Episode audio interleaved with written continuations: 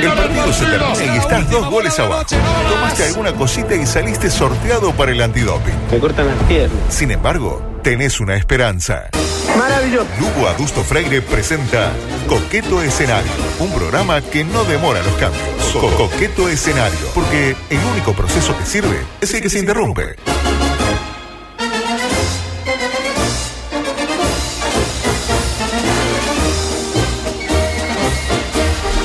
Bueno, eh, llegó el día. Cuando un 6 de febrero del año 2017 arrancábamos esta nueva etapa profesional aquí en Todo Pasa, eh, pensábamos difícilmente lleguemos a la tercera temporada. Pensábamos por ahí que bien nos haría tener un martini en redes. Y pensábamos que nunca iba a llegar el programa 400 de Coqueto Escenario y hoy con la figura de un Maxi Borges que engalana este programa número 400. eh, lo prometido es cumpleaños, ¿sabes? Eh, bueno, no es un año, pero no importa. Bueno, 400 En este gramos. programa especial, gracias Borges, no podía faltar él. Por ahí el hombre que acaso sin proponérselo más ha hecho por Coqueto Escenario. Un hombre que llegó hace unos 40, 42 años desde su, no sé, digamos Tennessee local. Desde donde partió con una valija, una mano atrás y otra adelante, vino en Bermuda. y ¿Otra cuando- adelante? Una, Sí, ¿por dónde tenía la mano de adelante? Sí, sí, así. Eh, vino en Bermuda, no entendía, Bermuda plástico. Su madre Kimberly emoción le armó eh, seguramente esa valija con mucho amor. Hablamos de quién? Del propio Jeffrey Jeff Granger. Para muchos el mejor extranjero que nunca aprendió español de la historia de nuestro básquetbol, que en un enorme esfuerzo de producción que, que consistió en ver que estaba a dos palcos de distancia sí, anoche. y que Martini fuera al baño a interceptarlo con todo lo que eso implica. Nos dejó un saludo muy emotivo, un saludo especial. Sí, él, eh, él estaba fuera del baño, pero creo Claro. que había quedado igual. Sí, ah, entro, no, no, está ocupado. Está ocupado y lo ocupo yo. Nos dejó este saludo especial por los 400, eh, las 400 ediciones de Coqueto Escenario. Eh, son mm, palabras muy sentidas, muy emotivas, Borges. Usted que anda con el moco fácil, ojo, Sí. escuche, adelante. Saludos para Lugo. Un gusto, Pablo. Vamos a ver ahora. Le traduzco porque hay gente que no Digo, domina. Armando. Hay gente que no domina el lenguaje Klingon y claro, no escuchó. Dice, saludo palugo. Ah. Un gusto bárbaro.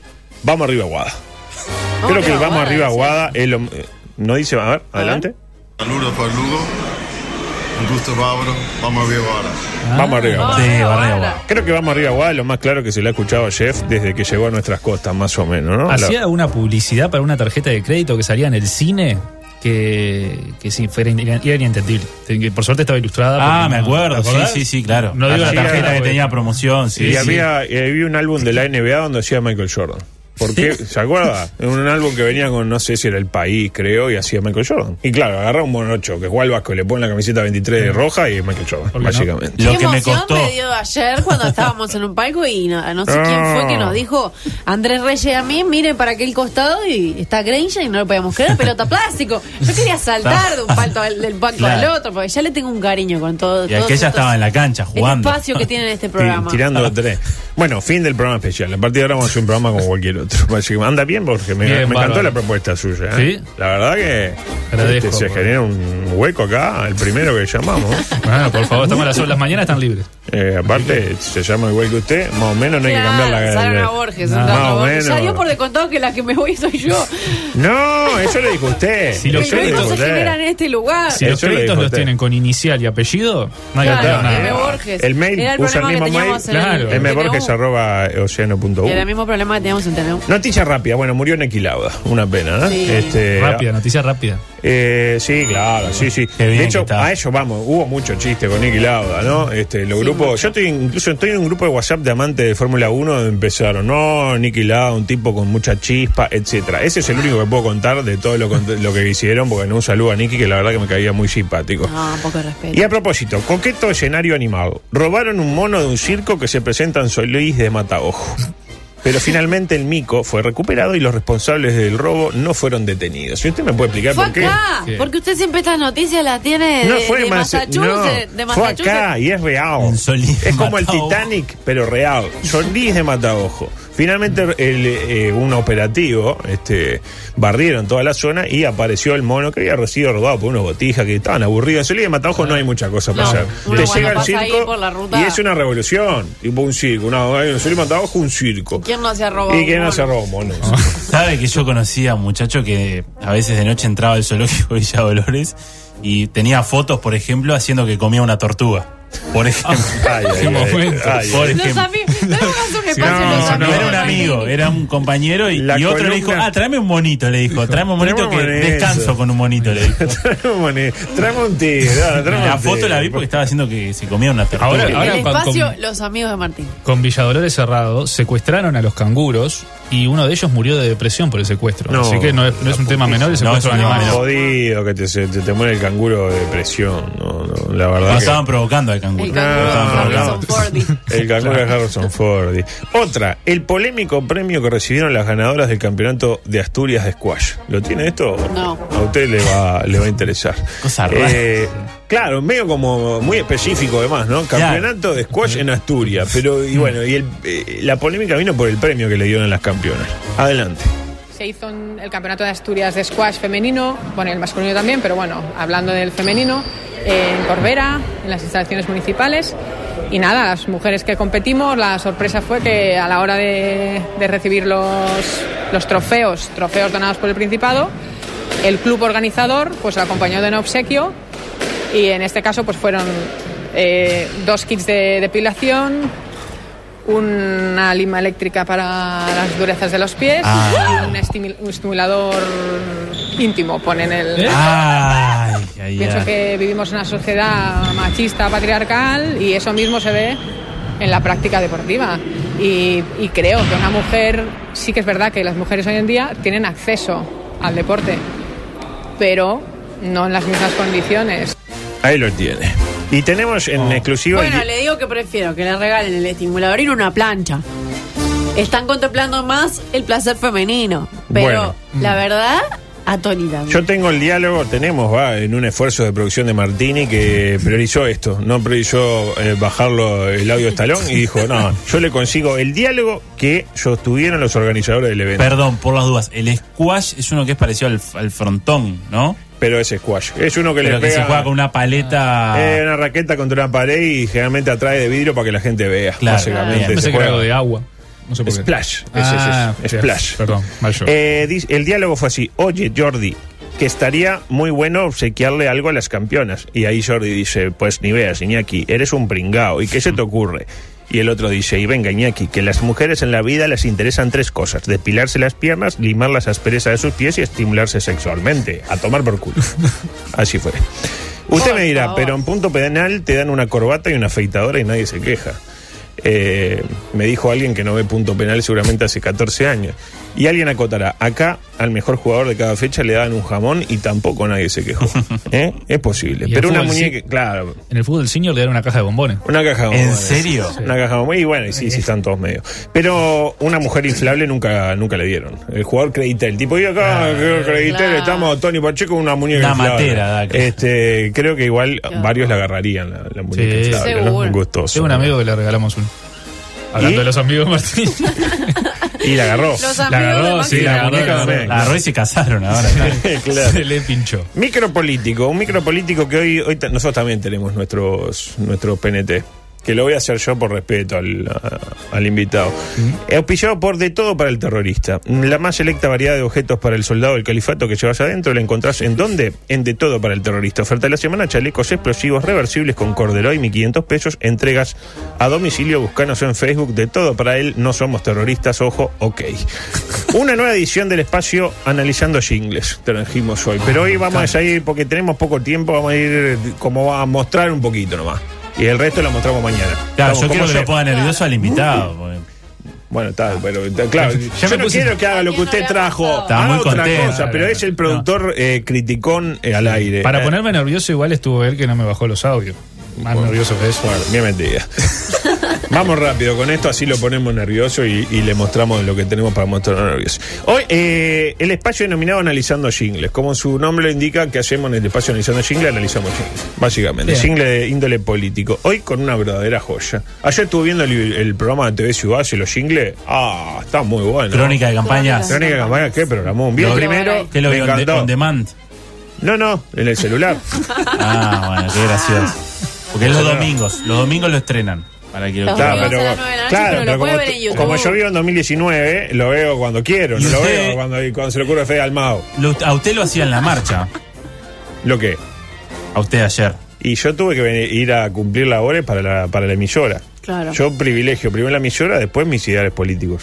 Está bien, está bien. ¿Y ¿Usted ¿Cómo salió al aire? Bien, ¿no? Bien. ¿Salió al aire? No, no, yo estaba en la logística. Ah, estaba ahí, con mesa. Estaba, eh, sí, Con el reloj de la ¿Quién me picó el ra- salamín? Eh, no, me rastrillé un, un colgante que, que perdió un compañero. Ah, un- es de Fede Capra. Lo cambié Sí, por un- 200 De Amílcar, pesos. de Amílcar. 200 pesos y me fui en taxi. Hoy trajimos una verdadera joya. No nos va a dar el tiempo para analizarlo todo, lamentablemente, pero mm, lo vamos a hacer mañana. Pero sí para empezar a escuchar esta obra mm, que coloquialmente hemos dado en llamar Lugares Comunes de la Izquierda.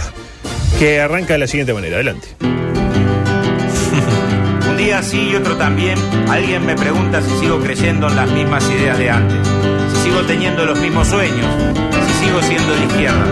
Porque el mundo cambió y todo ese cantito que ya conocemos. Y yo les digo que sí, claro que sí. Desde que tengo conciencia, soy un tipo de izquierda. Porque ser de izquierda es sentir como propio el dolor ajeno. Es compartir la vida con los que salen a laburar. Es sentir y vivir, cuestionar y pensar todo lo que hacemos.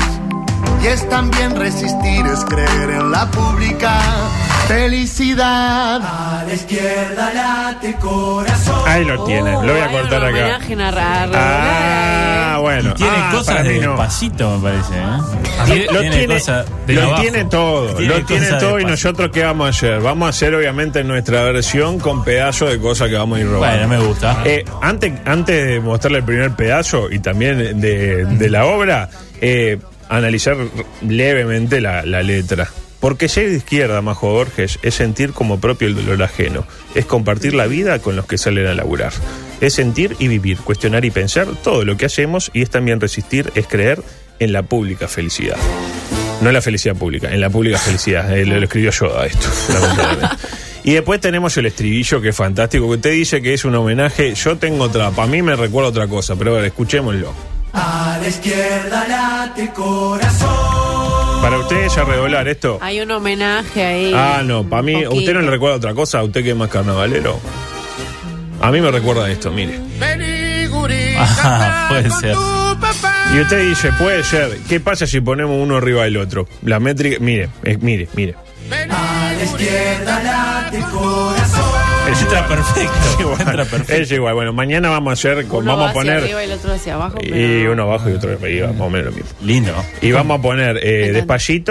Y vamos a poner ahí una parte que, que aparece un reggaetonero ahí. Y empieza, eh, comunista, sos bueno, sos malo, sos... mi-". Eh, Esto de Andrés... No ¿Y baila que el es- Boca? Es, Baila la- como el- es de la lista 1001 del Boca. No es solo el Boca. Andrade. Y es el Boca el que canta. Tiene un momento que es medio navajo el personaje de José María Listorti cuando dice, sí, sí, claro que sí. ¡Es mágico! claro. Y aparece bailando. ¡Es! Bailando. Espectacular. Andrade que baila muy bien, lo No, mostró en las llamadas. Andrade que se convirtió en sex symbol para, para Sí, muchas. Sí, sí, sí, sí, sí, a raíz de su participación. Le doy hasta que... Rico pibe, rico No, no, no, no. Hasta que haga eh, coalición No, no, no, con, yo con no, eh. Salle. Rico pibe.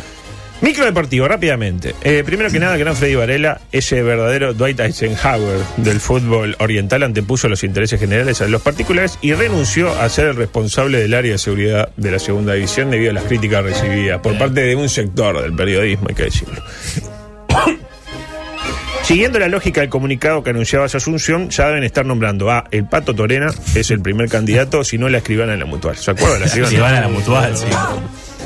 Otra, la Conmebol publica eh, ayer que la International Board dio a conocer las nuevas reglas del balompié que entran a regir a partir del primero de junio. Igual esto capaz que lo dejo para mañana porque si no no van a entrar todas las cosas que tenemos para pegarle al, al invitado que hoy vino todo muy bien. todo- claro, vamos a pegarle un poco.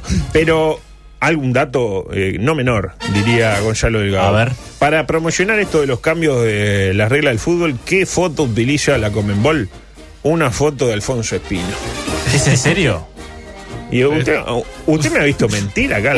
Una foto de Alfonso Espino. Una foto de Bueno, Alfonso bien. Espino. Como para que la gente identifique que se vienen cambios profundos. Que ese deporte, hasta ahora conocido como fútbol, probablemente nunca volverá a ser como lo hemos conocido. Bueno, mañana vamos a estar hablando de todos los como cambios. hizo Reyes Pero con, ansiosa por los cambios. con la presentación de su libro, que es una imagen de Alfonso Espino también. O de Pocho de la Calzada, ese gran jugador. que- Pocho de la Calzada, Pocho de la Calzada, un histórico, espectacular. histórico de este programa. Bueno, dejamos de lado entonces esto y nos vamos a centrar en la parte final dirigida exclusivamente a Maximiliano Borges. Bueno. ¿Cómo se ha sentido hasta el momento? Esto está pasando... Estamos en Instagram, Ah, en vivo. estamos en Estamos en Instagram. Estamos en Instagram. Eh, ¿Cómo meme- es su Instagram? ¿Tiene Instagram? Sí, Maxi Borges OK. Van a encontrar una imagen de un soldadito de G.I. Joe que se parece a mí. Hay yo, claro. Sí, el, el principal. Sí, sí, el que barro. estaba en el logo. Era igual. Ese, por eso espectacular. Ese, ese sería yo. Igual una aclaración. Maximiliano me dice mi madre y Fernando Blanco cuando están enojados conmigo. Eh, Maxi es lo más ameno. Maximiliano. A no ser que esté enojado conmigo, puede ser, ¿por qué no? Eh, no, no. Por ahora no. Al contrario. Pero no le puedo decir Maximiliano. No, si quiere sí, pero se usa con tono de enojo. O sea, si me lo dice, dígalo enojado. Ah, es como usted María José. Claro, igual. Claro, son iguales.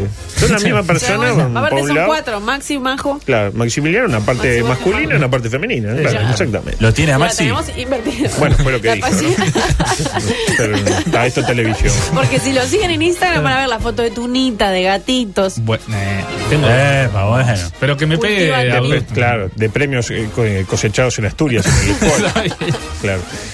Le cuento la lógica de este espacio, porque Sí. usted no, no, no, a esta hora está durmiendo. Acá más que nada intentamos importunarlo. A veces con ayuda de gente de afuera, a veces nos ingeniamos nosotros.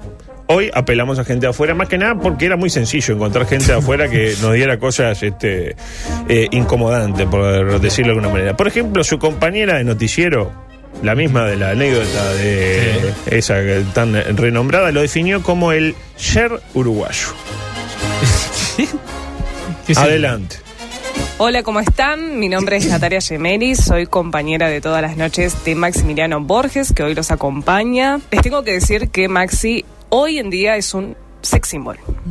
Este chiquirín, muchacho que tienen de tan solo 30, casi 30 años a su lado, era muy, pero muy feo de chico.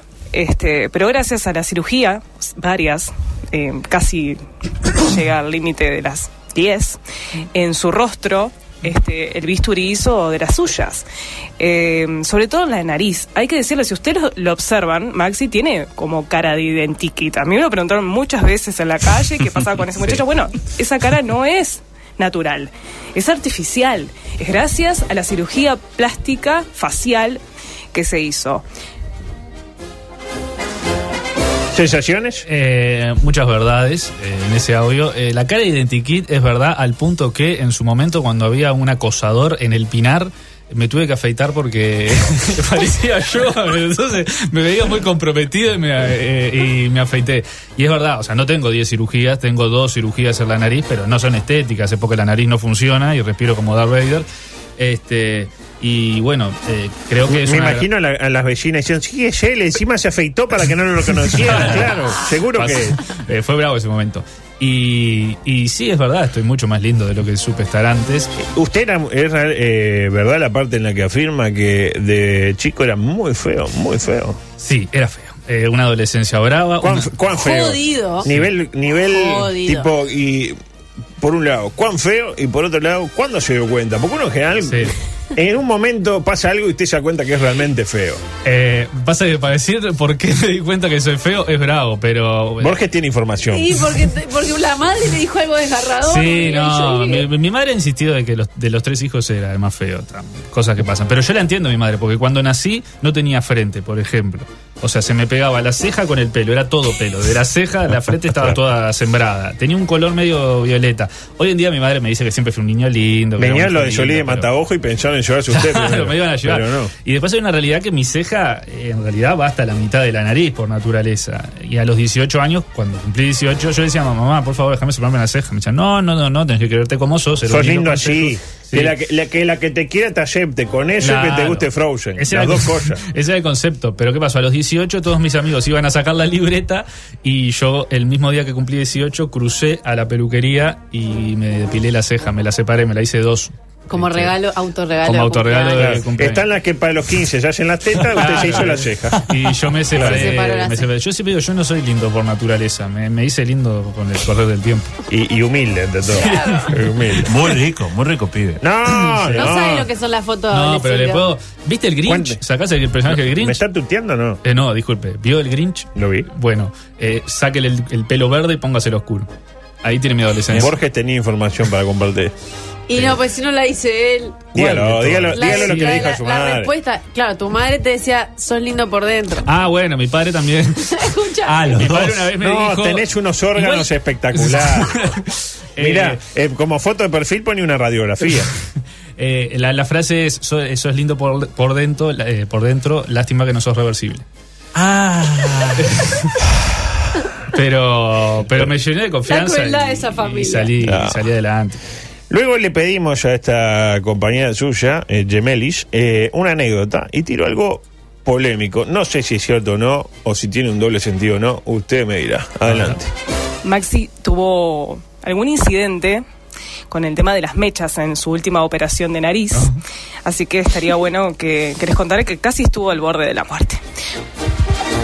¿Cuán cierto es esto? Es muy cierto. Eh, sí, tuve. Usted de ponerse cosas por la nariz No. es la primera duda que me genera. No, no, yo no me la puse, me la puso el cirujano porque me tuvieron que operar el Ese caballete. audio me lo saca de contexto porque vamos a hacer cosas con el él. cirujano me la puso con la no, nariz. no se ve la panza de ahí, ¿no? No, no, no, no, no. Eh, me hacia arriba. el brazo para- hacia arriba. El- me pusieron mechas, las mechas que son como unas gasas largas eh, dentro de la nariz, que estuve un mes con la nariz tapada con esas mechas.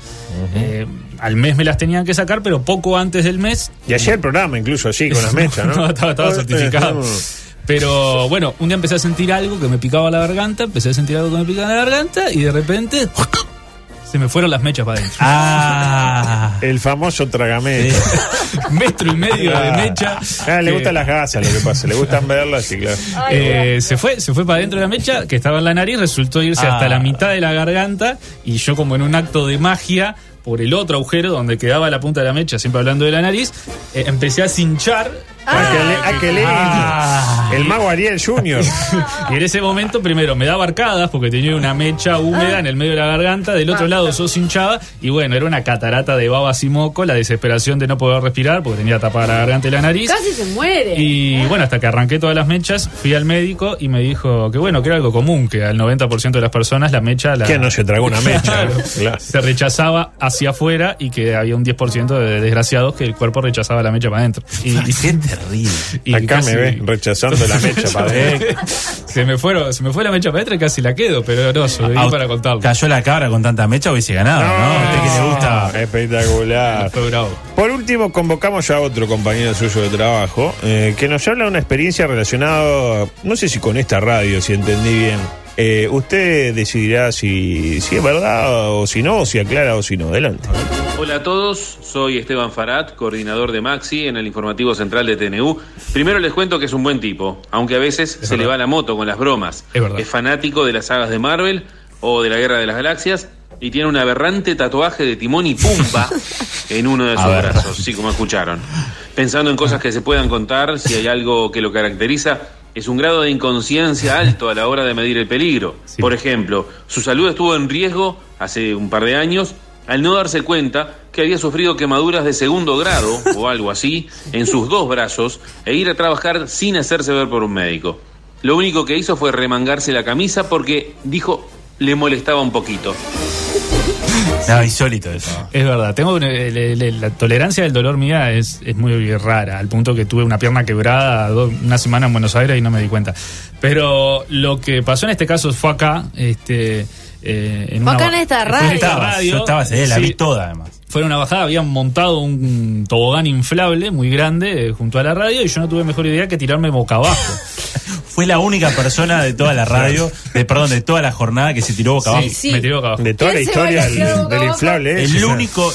Eh, me tiré boca abajo y mientras me deslizaba mis codos se fueron quemando con la goma al Claro. punto que me despellejé todos los codos. Ah, yo dije, está. Ah, esto pasa. Esto pasa. Es como no fútbol nada. 5, tirarse Claro. al. Me fui para el canal, estaba trabajando y Esteban vio que de mis coros, mis codos supuraba un Claro, líquido, me chorreaba así por el brazo y me dijo, ¿qué te pasó? Le dije, no, me tiré por un tobogán, me raspé, cosa que pasa. Tampoco podía andar contando que había estado en la bajada y se había tirado boca Claro, abajo. claro, no queda Entonces, bien, Había claro. ido me dijo, trabajar. no, eh, al médico, mira cómo tenés esos codos, así no podés trabajar. bueno, está, me fui al SEM, eh, me atendieron y bueno, me- la doctora vio que tenía quemaduras de primer grado en los dos codos. eh, me preguntó cómo me las había hecho, le dije que con un tobogán inflable. Me dijo que tenía una hija de cuatro años que nunca le había pasado algo así. este, Que vaya a la bajada, la guacha. Claro. Y bueno, me tuvieron que vendar los codos y estuve poniéndome cremas y cosas porque me dice quemadura de primer grado en los dos codos con un colchón inflable. Qué, lindo, salvó la qué linda historia. juicio. Me salvó, no, sí. no, espectacular. Bueno, no. pero ese día se cayó un pibe. Se cayó. ¡Eh! pero lo atajamos en el aire.